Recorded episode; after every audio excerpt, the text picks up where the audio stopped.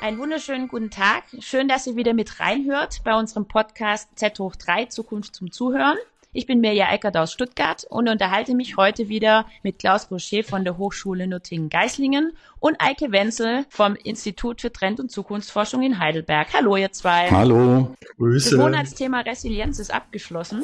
Und wenn man mal auf den Kalender schaut, sind wir in der Jahresmitte. Ist ja immer ein wertvoller Anker für manch einen, um mal so nachzudenken, boah, schon das erste Halbjahr wieder vorbei und es ging so schnell etc. Ich möchte mich ganz gern auch mit euch heute mal drüber unterhalten, wie ihr so gerade reflektiert, was der Stand der Dinge ist und auch hervorgerufen durch mein Wochenende, was ich hatte. Ihr hört es vielleicht, ist, ich habe eine bisschen kratzige Stimme, weil wir hatten Dorffest. Dorffest, genannt ZDF, Zimmerner Dorffest, findet alle zwei Jahre statt. Und ich habe viel gesprochen, mich viel ausgetauscht, weil es ist einfach so ein Beisammensein immer eine tolle Gelegenheit, um mal wieder den Ort zu leben und zu spüren, in dem man lebt und ja, und in die Kommunikation zu gehen. Natürlich war das Wetter schön und die Stimmung auch, aber was mir auch aufgefallen ist, ist, ich habe mich noch nie so mit den einzelnen Menschen so viel über politische Themen unterhalten. Das äh, war extrem facettenreich, dieser, dieser Austausch, aber ich muss ganz ehrlich sein, auch belegt mit viel Ratlosigkeit und Frustration. Und ich brauche euch heute ein bisschen. Sagt mal, wie nehmt ihr denn das jetzt wahr? Was tut sich gerade da draußen? Ich würde darüber mal heute gern mit euch sprechen, wenn ihr einverstanden seid. Geht's ein bisschen genauer? Mhm. Ich habe das Gefühl, Miria, dass du, du hast es schön anmoderiert. Also man, es ist Sommer, man trifft die Leute, man trifft die Leute, die man auch vor zwei Jahren getroffen hat, vor fünf Jahren getroffen hat, vor zehn Jahren getroffen hat. Man ist sich immer noch wohlgesonnen, man ist in der Nachbarschaft mit denen zusammen. Und irgendwie merkt man, dass was passiert ist und dass viele Leute äh, ne, plötzlich eine ganz dezidierte Meinung dazu haben, dass das mit der Energiewende doch irgendwie alles viel zu kompliziert ist und dass das alles in die Hose geht. Und andere haben das Gefühl, dass wir das überhaupt nicht tun sollten. Also mit einem Wort, so wie du es gerade anmoderiert hast, ist mir eingefallen, dass wir tatsächlich mit diesem Begriff Kulturkampf äh, mal umgehen müssen. Weil wir haben ja die Situation, um das jetzt mal zurückzuspielen in die äh, politische Gegenwart, dass wir einen Oppositionsvorsitzenden im Bundestag haben mit Friedrich Merz, der in einem Interview in der Zeit im Mai gesagt hat, dass mit dem Klimawandel wird ja alles nicht so schlimm und damit irgendwie versuchen wollte, die Wähler zu beruhigen. Aber wir wissen auch, dass es im Moment einen Strategiewandel gibt bei den Klimaleugnern, die eben die Maßnahmen gegen den Klimawandel, die jetzt eingeleitet werden von der EU, aber auch in den USA, dass diese Maßnahmen kritisiert werden, auseinandergenommen werden, porös gemacht werden, delegitimiert werden, um das zu tun, was die Klimaleugner Das ist ja schon ein, ein, ein Wahnsinnswort Kulturkampf. Das kennt man ja von früher her noch. Würdest du es wirklich so bezeichnen, Kulturkampf? Wir haben diesen Begriff mhm. aufgenommen, kommt aus den 20er Jahren, also aus der Vorphase des Nationalsozialismus in Deutschland auch und wo es im Grunde nicht darum ging, als Gesellschaft einhellig oder im Konsens zumindest Entscheidungen zu fällen, sondern wo es tiefe Gräben zwischen rechts und links, äh, katholisch, evangelisch gab. Das zeitgenössische Beispiel sind die USA, mittlerweile hochgradig polarisierte Gesellschaft, wo also die man von Straßenzug zu Straßenzug nachvollziehen kann, wer mhm. die Republikaner wählt, geht nicht bei Whole Foods Market äh, Lebensmittel kaufen und wer die Demokraten wählt, geht nicht zu den anderen. Also eine extreme Polarisierung und wir wir dachten bis vor kurzem, dass das hier bei uns keine Wahrscheinlichkeit hätte einzutreten. Und es zeigt sich, dass das im Moment tatsächlich passiert. Und es geht aber entlang des Themas, wie gehen wir mit dem Klimawandel um. Ich glaube, dass im Hintergrund dieser ganzen, in Anführungszeichen, Kulturkämpfe wirklich das Thema steht, wie wir in den nächsten Jahren die Energiewende wirklich gewuppt bekommen und wie wir den Klimawandel einhegen können. Das ist Siehst das große so, Thema, Klaus? was jetzt zu dieser starken Polarisierung geführt hat. Die Polarisierung sehe ich auch, aber ich finde es eigentlich, ich ich würde am liebsten dieses Wort Kulturkampf vermeiden, weil mein Eindruck ist, dass das ähm, der Sprech von den Querdenkern und von den Rechten und von den Alt-Rights und so weiter ist. Die wollen den Kulturkampf und das, ich weiß nicht, ob wir ihnen nicht damit einen Gefallen tun, wenn wir uns auf dieses Wording einlassen. Aber gut, es ist jetzt nun mal so in der Welt und wir haben es jetzt auch gerade benutzt. Ursprünglich ging es tatsächlich darum, die katholische Kirche und den Staat voneinander zu trennen unter Bismarck. Und dann kam, weiß ich nicht, äh, Clash of Civilizations, was man im Deutschen vielleicht auch als Kulturkampf bezeichnen würde, zwischen den Religionen von dem Huntington. Und jetzt benutzen es aber vor allem eben die, die, die neuen Rechten mit ihrer Leitkulturdebatte, mit der Identitätspolitik, mit, der, ähm, mit dem Kampf gegen Wokeness und alles, was ihnen nicht passt. Es ist auch der Klimawandel, aber ich glaube, es geht ihnen tatsächlich um sehr viel mehr, nämlich ja, Minderheiten ausgrenzen, äh, Anti-Wokeness, äh, die ganze Geschichte jetzt wieder um den Christopher Street Day, wo jetzt die ähm, Communities schon wieder Angst haben müssen, irgendwie sich auf der Straße zu zeigen. Das sind ja diese furchtbaren Bewegungen von ganz rechts außen, die da unter diesem Begriff von ja, von deren Seite zumindest so benutzt werden. Ich habe auch gerade so überlegt, wo clasht das noch so richtig aufeinander? Klar waren wir natürlich sehr stark wieder gleich beim Klimawandel. Ich selber bin ja auch viel in Unternehmen unterwegs und hab, war dann gleich beim Thema Innovation und Technologie und auch Technologieoffenheit. Da finde ich auch, haben wir einen richtigen Graben drin eigentlich. Die einen sind voll pro und sagen, wir können es nur noch mit dem Fortschritt und Investitionen auch in dem Bereich wuppen. Und die anderen sagen, hey, stopp, stopp, stopp. Wir müssen mal runterkommen von unserem Ego-Trip, unserem Wohlstand und der ganzen Multi-Optionalität. Ich finde, da ist auch gerade ganz schön Sand im Getriebe bei dem Bereich.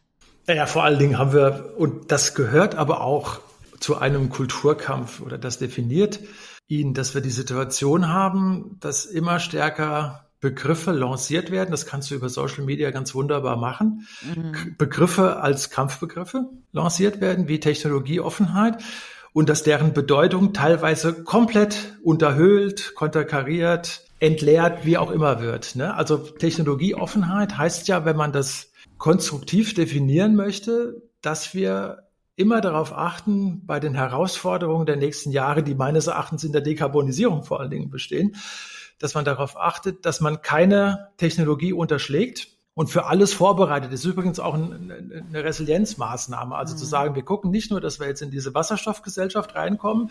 Das versuchen wir, aber äh, möglicherweise wird das nicht so schnell und nicht so einfach gehen, wie wir denken. Deswegen bräuchten mhm. wir auch andere Modelle äh, alternativ noch zur Wasserstoffgesellschaft. Und was jetzt passiert ist in den letzten Monaten beim Thema äh, Wärmewende, aber auch Mobilität ist das ja, die FDPs kann man ganz genau benennen und dem schließt sich ja jetzt März dann mehr oder weniger auch an, dass die FDP sagt, wir müssen ganz stark darauf achten, dass wir technologieneutral bleiben und denken und damit aber, was sie tatsächlich tun und politisch in die Wege leiten, versuchen, eine Technologie wie E-Fuels die im Grunde, die es quasi noch nicht gibt. Es gibt weltweit ein, ein, ein Werk für, für E-Fuels, dass sie damit versuchen, in eine Situation zurückzukommen, dass wir keine neuen Motoren bauen müssen, dass wir alte Standards weiterhin benutzen können, wenn wir E-Fuels benutzen und dass wir eigentlich gar nichts tun. Vor allen Dingen, dass wir die Elektrifizierung äh, auch der Mobilität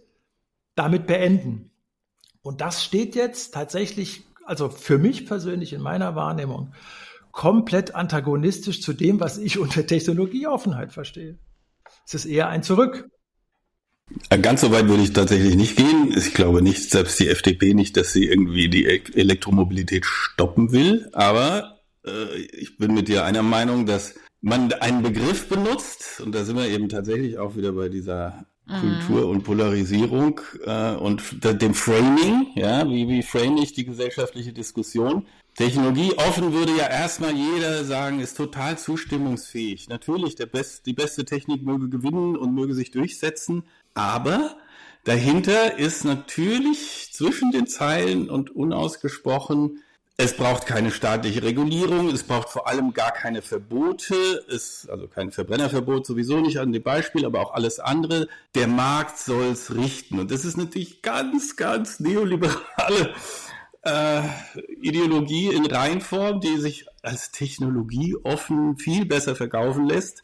Aber genau das ist dann am Ende damit gemeint. Und das soll heißen, der Politik soll bitte nichts regeln, bitte nichts vorgeben, bitte nichts verbieten alles bleibt so, wie es ist und man lässt es einfach laufen. Und das heißt, im Zweifel wird nichts passieren oder es wird irgendwas passieren, aber ja, der Markt soll es richten. Aber das ist doch auch wirklich die Frage. Jetzt haben wir heute schon fünfmal März gesagt, sein. früher war es Laschet. Was ist seit der letzten Bundestagswahl eigentlich mit dem politischen System passiert? Da möchte ich mal von euch ein paar Thesen hören, bitte. Nein, es ging ja damit los, dass Laschet einen schweren Fehler machte und damit raus aus dem Geschehen war. Und dann hatten wir aber nach schwierigen Verhandlungen dann doch irgendwann eine Ampelkoalition. Und wenn man sich mal anschaut, wie dann tatsächlich 2021 gewählt worden ist bei jungen Leuten, ist es so, dass die Grünen und die FDP, ich glaube, mit 21 Prozent beide, jeweils mit 21 Prozent bei den Erstwählern die stärksten Parteien waren. Und meine Hoffnung war, die SPD ist die stärkste Partei und wir kriegen jetzt Grün und FDP stark von den, von den Erstwählern 21 gewählt. Die kriegen wir jetzt in der Koalition zusammen, wo wir uns darauf einigen, wie wir den Klimawandel in den nächsten Jahren tatsächlich einhegen können. Das geht über Marktmechanismen, das geht darüber, dass wir Märkte umbauen, umkonfigurieren. Und ich fand das eine sehr gute, eine sehr schöne Aussicht, dass dann äh, Grün und FDP sich zusammenfinden und versuchen, über Widerstände hinweg tatsächlich einen Weg in eine Klimazukunft zu finden, Schöne Vorstellung, die Märkte nicht außer Acht lässt. Was dabei raus? Ja, überleg ja. dir das mal. Das sind jetzt, das sind jetzt genau noch, ja. noch nicht mal ganz zwei Jahre, wo wir jetzt sind. Ne? Als Fortschrittskoalition haben sie sich bezeichnet. Dann haben sie das tolle Selfie gemacht. So sind sie angetreten und haben natürlich Erwartungen geweckt. Also bei mir jedenfalls auch. Und so wie ich den Eike verstehe, bei ihm auch, dass das jetzt wirklich die, sozusagen das Beste beider Welten zusammen in einer Dreierkonstellation, naja, nach so vielen Jahren Merkel und so weiter ist es jetzt, dass da jetzt wirklich was passiert und vielleicht waren diese Erwartungen zu hoch, vielleicht war das ein bisschen naiv, zu nicht zu sehen, dass natürlich die auch zwischendurch, die haben jetzt nicht einfach vier Jahre, wo sie äh, Gas geben, sondern sie gucken immer wieder auf die ähm, Umfragen. Sie haben jetzt die Hessenwahl, die Bayernwahl vor Augen, die Landtagswahlen. Und da will natürlich jeder irgendwie wieder seine Punkte machen und die macht er dann am liebsten gegen, in Abgrenzung zu den anderen in der eigenen Koalition. Nicht in der Opposition, das ist ja klar, das ist auch gewollt, sondern innerhalb der Koalition macht man sich jetzt gegenseitig schlecht. Aber so wie wir auch gerade sprechen, also das hört sich an wie wenn, und ist auch meine Wahrnehmung, der, das Energielevel gerade relativ nieder ist in diesem ganzen politischen Konstrukt. Man kann eigentlich auch sagen, dass das politische System wirklich erschöpft wirkt. Ja, wie bewältigen wir denn dann den Klimawandel? Was machen wir dann? Was heißt denn das politische System? Also die Demokratie an sich ist, glaube ich, nicht erschöpft, der Rechtsstaat ist nicht erschöpft, die Gewaltenteilung. Genau den Punkt meine ich. Das Parteiensystem ist vielleicht ein bisschen durch diese Konstellation äh, erschöpft und die politischen Akteure wirken ein wenig Vom Grundsatz her richtig. Ja ähm, mir geht's wirklich um die Parteizusammensetzung. Mehrparteiensystem, ja, Teil unserer Demokratie und alles gut. Aber ich finde, wir sind gerade schon auf einem Level unterwegs mit GroKo. Also ich als Normalbürger, ich, ich verstehe schon manchmal gar nicht mehr, wie manche Entscheidungen letzten Endes auch gefällt werden. Und ich sehe einfach ganz klar die Tendenzen, dass wir hier auf Kompromissenbereitschaft, Kompromissbereitschaft durch die Welt tingeln und ich will es gerade gar nicht so kuschelig. Ich will, ich will Aktion. Ich will, ich will wirklich jetzt Dinge anders machen, wirklich anders machen und nicht wieder irgendwelche ja. Kompromisse. Wir verzögern im Moment dadurch, dass die Regierung nicht handlungsfähig ist, verzögern wir die Arbeit äh, an einem Konzept der Energiewende und wir verzögern wirkungsvolle Maßnahmen gegen den Klimawandel. Verzögerung ist, das sagen Naturschutzgruppen, Umweltgruppen. Verzögerung mhm. ist genau das, was die Klimaleugnerfraktion mit ihnen zusammen, die Mineralölindustrie etc., was die im Auge haben und das, das, was sie versuchen. So lange wie möglich wird das Pferd geritten und das heißt fossile Energien. Die Mineralölkonzerne haben im Jahr 2022 Gewinne verdoppelt die liegen, äh, die Gewinne der Mineralölindustrie 2022 lagen bei 220 Milliarden Euro. Nicht Umsätze, sondern Gewinne. Und sie haben sich verdoppelt. Und die Frage ist jetzt tatsächlich, und da kommen wir ja dann auch zu solchen Phänomenen wie der letzten Generation, so wie das im Moment aussieht, kriegen wir und die Politik ist ja natürlich auch ständig im Gespräch mit Lobbyorganisationen. Kriegen wir diese Kurve nicht. Und wenn wir uns klar gemacht hätten in der Ampel, dass wir jetzt Maßnahmen ergreifen müssen und dass diese Maßnahmen schnell eingeleitet werden müssen, obwohl nicht alles glatt gehen kann, was dabei rausgekommen ist, ist eine riesige Social-Media-Schlacht. Wenn wir so weiter fortgefahren werden, zu sagen, wir haben einen Konsens in der Gesellschaft, die Ampel repräsentiert diesen Konsens. Wir haben eine klare Richtlinie innerhalb der EU, wie der Green Deal vonstatten gehen muss. Und Joe Biden kommt uns mit alledem noch mit riesigen Infrastrukturprojekten auch entgegen ist jetzt eigentlich der richtige Weg, dass wir ein klares Commitment zur Politik und auch zum Koalitionsvertrag, den hatten wir uns vor zwei Jahren ja auch angeschaut, zum Koalitionsvertrag haben und einfach regieren. Und das findet nicht statt. Und aus welchen Gründen findet das nicht statt, ist doch erstaunlich. Ja, das ist natürlich ein Unterschied, ob man einen US-Präsidenten hat, der in einer Einparteienregierung, wenn es da auch Checks and Balances gibt, aber erstmal kann er natürlich schon anders agieren als der gute Olaf Scholz in dieser Dreierkonstellation. Und wenn man das Wörtchen Ampelkoalition vielleicht von Anfang an wörtlich genommen hätte, an der Ampel wird halt immer auch angehalten und immer auch gestoppt. Es ist eine Ampel nie immer grün und das geht voran, sondern das ist tatsächlich, leider Gottes, der Sinn einer Ampel, ähm, jetzt den Verkehr so zu regeln, dass mal die einen fahren dürfen, dann die anderen stehen bleiben und so. Ich will jetzt das Farbspiel nicht übertreiben, dass eben bei Grün immer was vorwärts geht und bei den anderen beiden Farben nicht, aber das ist natürlich ein Unterschied zu Mr. Biden, der einfach sagen kann, hier sind so und so viel mhm. Billions of Dollars und damit mache ich jetzt was.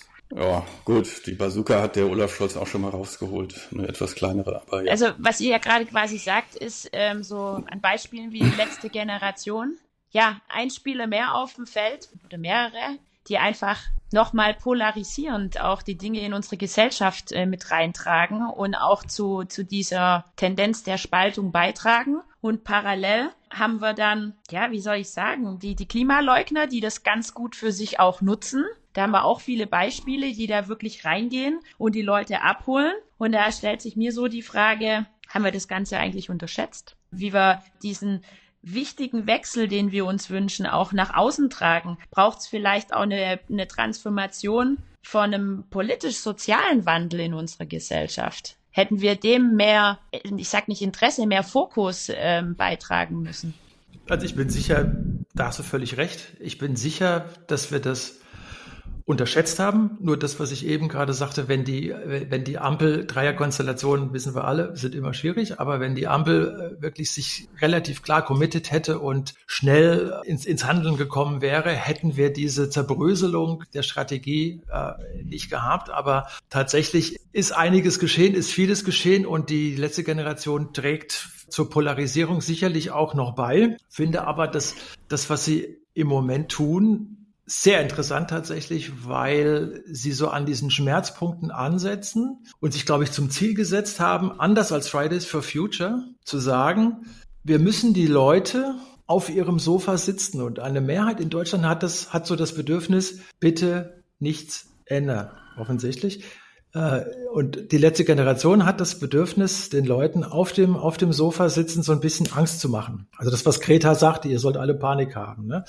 Und sie bekommen das dadurch hin, dass sie wirklich nicht Konsens erzeugen. Aber ich glaube, der Hintergrund ist, dass man, es gibt ja diesen, diesen schönen Satz, äh, zunächst verstößt man gegen die, hat man das Gefühl, gegen die Normalität zu verstoßen. Und dann schäbt man sich irgendwann später so lange an der Normalität festgehalten zu haben. Also diesen Verfremdungseffekt, dass der Durchschnittsdeutsche auf dem Sofa in der Talkshow, die letzte Generation ist jetzt auch intensiv in der Talkshow, äh, in den Talkshows präsent gewesen, dass der Deutsche auf dem Sofa tatsächlich irritiert wird, in Aufregung versetzt wird, Affekte mhm. bekommt, wenn er da morgens auf der, auf der Kreuzung jemanden sitzen sieht. Und ich habe das Gefühl, dass es im Moment eine, tatsächlich eine interessante, eine wichtige Strategie Klaus, ist, mich lässt die irgendwie auch funktioniert. Dein, oder, oder willst du noch was angrenzend an Eike sagen? Ähm, ansonsten, mich lässt dein Gleichnis mit der Ampel nämlich nicht in Ruhe, aber leg gern los.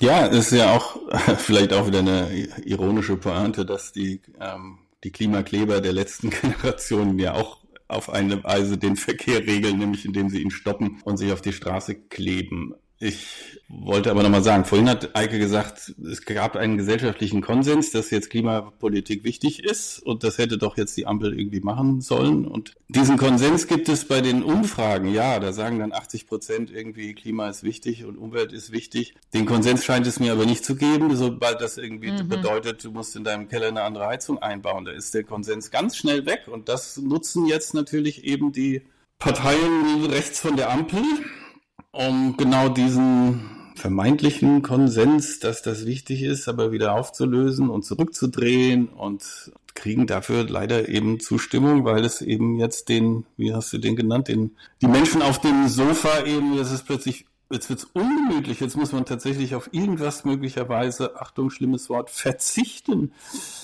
Ja, und dann ist das mit dem Konsens ja, auch ganz schnell. Ja, sind wir bei dem Thema ähm, Freiheit und Überfluss und Freiheit, ähm, was ist Freiheit für mich und wo wo ist auch meine Grenze? Ab da, wo ich irgendwie eingeschränkt bin, dann wird schon sehr stark schwierig. Es sieht man bei uns gerade ganz gut. Wir haben in Rottweil gerade einen tollen Versuch über dreieinhalb Monate mit neuer Verkehrsführung. Ich gebe dem Ganzen mal die Überschrift Autos raus aus der Stadt. Und ähm, letzten Endes wird investiert in in einen Versuch, wo auch ein offener Bürgerdialog gerade stattfindet, auch in Kombination natürlich mit der Gemeinde. Und wenn man so in den sozialen Medien auch mal die einzelnen Meinungen durchliest, ist es so sinnbildlich dafür, für das, was wir gerade besprochen haben, weil es geht jeder immer erstmal von sich aus guckt, ob er mehr laufen muss, ob er weniger laufen, so seine Vor- und Nachteile legen und daran ähm, orientiert er sich erstmal vor der eigenen Türe gekehrt, anstatt ähm, aus meiner Sicht wichtig ist im gesamten Kontext, was ist besser für den Einzelhandel, die Lebensqualität der Menschen etc.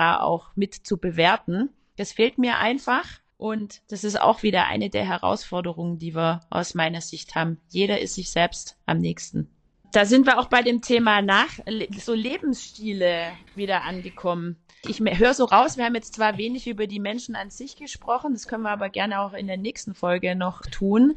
Aber mit, mit Thema Klimawandel, Nachhaltigkeit sind wir auf politischer Ebene noch nicht da mit der Ampel, wo wir eigentlich sein könnten. Aus meiner Sicht ist da eher an Reputation verloren gegangen. Der Klimawandel an sich, du hattest ja auch die Zahl gesagt mit den 80 Prozent gerade, Klaus. Das Bewusstsein, dass dieses Thema wichtiger wird, ist in der Bevölkerung bei uns angekommen. Aber was wir daraus machen, ist irgendwie schwierig.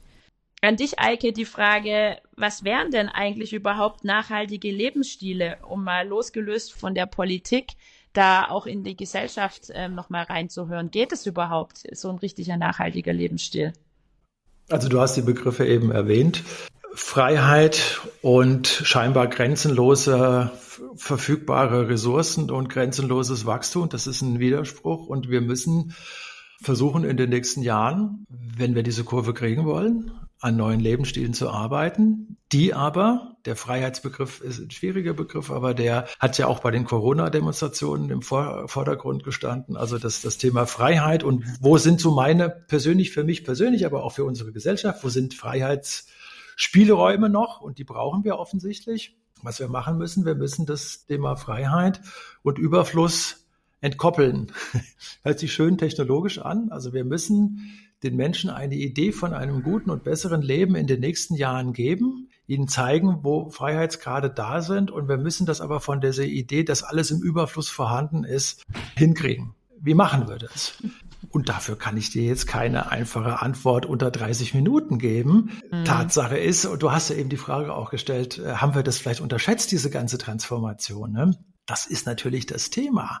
Wir müssen das entkoppeln und ich bin sicher, dass wir, wenn wir eine andere Form des Wirtschaftens äh, Menschen mit anderen Idealen konfrontieren, wenn wir ihnen sagen, wenn du gesünder dich ernährst, äh, wirst du das auch günstiger vielleicht tun können. Also da kann man überall in die Details gehen. Das haben wir aber in den letzten zwei Jahren noch öfters schon mal gemacht. Der Weg ist da. Das ist nicht so schwer zu begründen, aber auch Philosophen und Soziologen, mit denen ich mich gerade intensiv beschäftige, kommen immer an diesen Punkt und sagen, ja, wir müssen das Thema Freiheit und Demokratie müssen wir einfach von Überfluss entkoppeln. Und damit müssen wir möglichst schnell anfangen und dann lasst uns das jetzt mal machen. Wir haben in unserer Gesellschaft kein Amt dafür, wo Werte gebildet werden. Wir haben in unserer Gesellschaft kein Amt dafür, wo Freiheitsgrade eingeräumt werden. Das muss eine Gesellschaft selbst machen. Und da hängt es im Moment im System. Klaus, mir fällt bei dir da gerade, weil wir uns da schon mal drüber unterhalten haben, die Donutökonomie ein. Das ist ja eigentlich so die Donutökonomie, die der Eike gerade beschrieben hat. Ich weiß nicht. Vielleicht magst du dazu kurz was sagen, auch was man darunter versteht. Da gibt's ja auch ein Buch dazu. Ja, das können wir, das wäre nochmal ein Thema für sich, einen eigenen Podcast wert, aber es geht, wenn Eike sagt, Freiheit und also dieser vulgäre Freiheitsbegriff, jeder darf machen, was er will, der war, war noch nie richtig, der war noch nie eine äh, ernstzunehmende Vorstellung von Freiheit, aber die wird im Moment gerne propagiert, ja, kein Tempolimit und ich kann so viel kaufen, wie ich eben Kaufkraft habe. So, und die Donut Economy und viele andere sagen, das ist natürlich nicht vereinbar mit den planetaren Grenzen. Wir haben bald 10 Milliarden Menschen auf der Welt und wir wollen, es erklärt das Ziel, auch der Agenda 2030, wir wollen die, die noch in bitterer Armut leben, nach oben bekommen. Da braucht es Wachstum. Das heißt aber auch, dass die, die jetzt im Moment, nennen wir es mal platt, mhm. über ihre Verhältnisse leben, die reichsten 10 Prozent und da sind wir dann eben auch mit dabei. Oder Sie können es noch enger machen, dann ist es das reichste 1%, da sind wir dann nicht mehr dabei. Also bei den Superreichen und ihren absurden äh, Fantastilliarden an CO2-Tonnen, die sie da mit ihrem Lebensstil emittieren, muss mit der Freiheit Schluss sein. Jeder kriegt dann, eine Idee wäre, jeder kriegt pro Kopf eben ein mhm. CO2-Budget, das er pro Jahr verbrauchen darf. Und da würden natürlich viele von denen, die jetzt 100 oder 1000 Tonnen im Jahr raushauen, sich umgucken. Das ist nicht deren Vorstellung von Freiheit. Und da die natürlich einen höheren Einfluss haben als die 99 Prozent anderen, tun wir uns im ja, Moment so schwer, solche ja, Maßnahmen sind auch immer wieder beim Thema zu denken, ja. geschweige denn umzusetzen. Also als Antwort darauf kannst du kannst du natürlich, äh, Freiheit ist ein schwieriger Begriff, aber wenn man Freiheit als politischen Begriff nimmt, ist das schon Recht eines Bürgers, sich nach allen möglichen Lagen äh, frei zu entwickeln und zu entfalten. Davon gehen wir in demokratischen Gesellschaften einfach aus. Und was wir jetzt tun müssen, also das wäre, wäre natürlich eine Antwort darauf, ist, dass wir sagen, wir brauchen eine Freiheit, wo wir Bindung an Systeme wie die Demokratie, wo wir Bindung mhm. oder ein, ein, Commitment äh, dafür haben müssen, dass wir nachhaltiger leben wollen. Eine Freiheit, die Verantwortung übernimmt und eine bestimmte Bindung an ein demokratisches Projekt Bundesrepublik Deutschland hat. Wenn ich das bei den Menschen erzeugen kann, das Gefühl, dass ich hier Freiheit mit einer Bindung leben kann in einer neuen Welt, wo es neue Technologien gibt, die zur Dekarbonisierung beitragen, dann hat das meines Erachtens dann ist das extrem sexy, dann kann das sehr sexy sein, dann leben wir alle gesünder und nachhaltiger. Aber das zu kommunizieren und das an die Menschen zu bringen, das mhm. haben wir mhm. offensichtlich zumindest im Moment nicht geschafft, Freiheit und Verantwortung zusammenzukriegen und Freiheit und Überfluss zu verabschieden. Und da dachte ich, ganz ehrlich jetzt mal gesagt, wir sind ja unter uns. Ja, ich, ich äh, erinnere mich, du hast auch mal gesagt, Resonanz dachte, anstatt Konsum ähm, das ist auch so, so eine These, die, die habe ich für mich auch mitgenommen, weil das trifft es auch ganz gut und grenzt ja. dann das an, was du gesagt hast. Ähm, hey, ich, ich sag vielen Dank für diese, ich würde sagen, sehr kritische heutige Bestandsaufnahme. Wir haben ganz schön viel besprochen. Wir haben den Staat und das, ja, die Politik, die wir hier gerade vorfinden, mal ins Visier genommen, sind jetzt aber schon sehr stark auch wieder an der Gesellschaft und am Einzelnen. Und da genau da würde ich auch gern in der zweiten Folge mit euch anknüpfen. Ich nehme also für mich die Überschrift mit, sind wir eigentlich zu dumm für die Transformation oder was ist da los? Wenn ihr wieder mit dabei seid, würde ich das gern nächstes Mal mit euch machen. Sagt vielen lieben Dank an eure facettenreiche Impulse und da draußen euch auch danke fürs Zuhören. Genießt die Sonnenstrahlen und wartet, bis die nächste Podcast-Folge kommt. Tschüss, vielen Dank.